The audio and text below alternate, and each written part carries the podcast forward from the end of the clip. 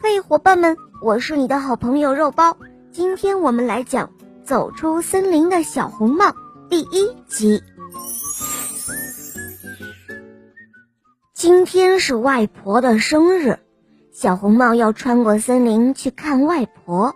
他一个人慢慢的走入了森林。这时候，他听到蹭蹭蹭的声音。小红帽问：“请问你是谁？”我是一只兔子，你呢？我是小红帽，我要去森林那边的外婆家，我看不到路，你能帮我吗？哦，不行不行，我跳得快，你肯定跟不上我。你看不见，可以用耳朵听呀。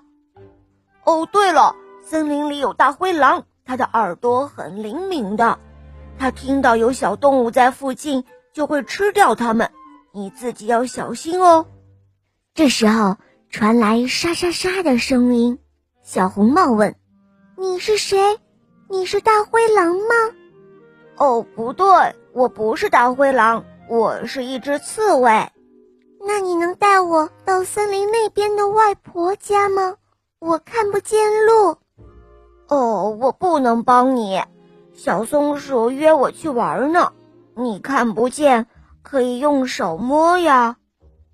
对了，你要小心哦，森林里有大灰狼，它的牙和我的刺一样尖，它很喜欢吃小动物的。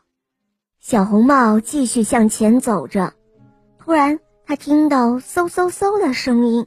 小红帽问：“请问你是大灰狼吗？”“哦，不。”我是一只臭鼬，你能把我带到森林那边的外婆家吗？我看不见路。哦，对不起了，我要回家睡觉了。你看不见，可以用鼻子闻吗？嗯，好臭啊！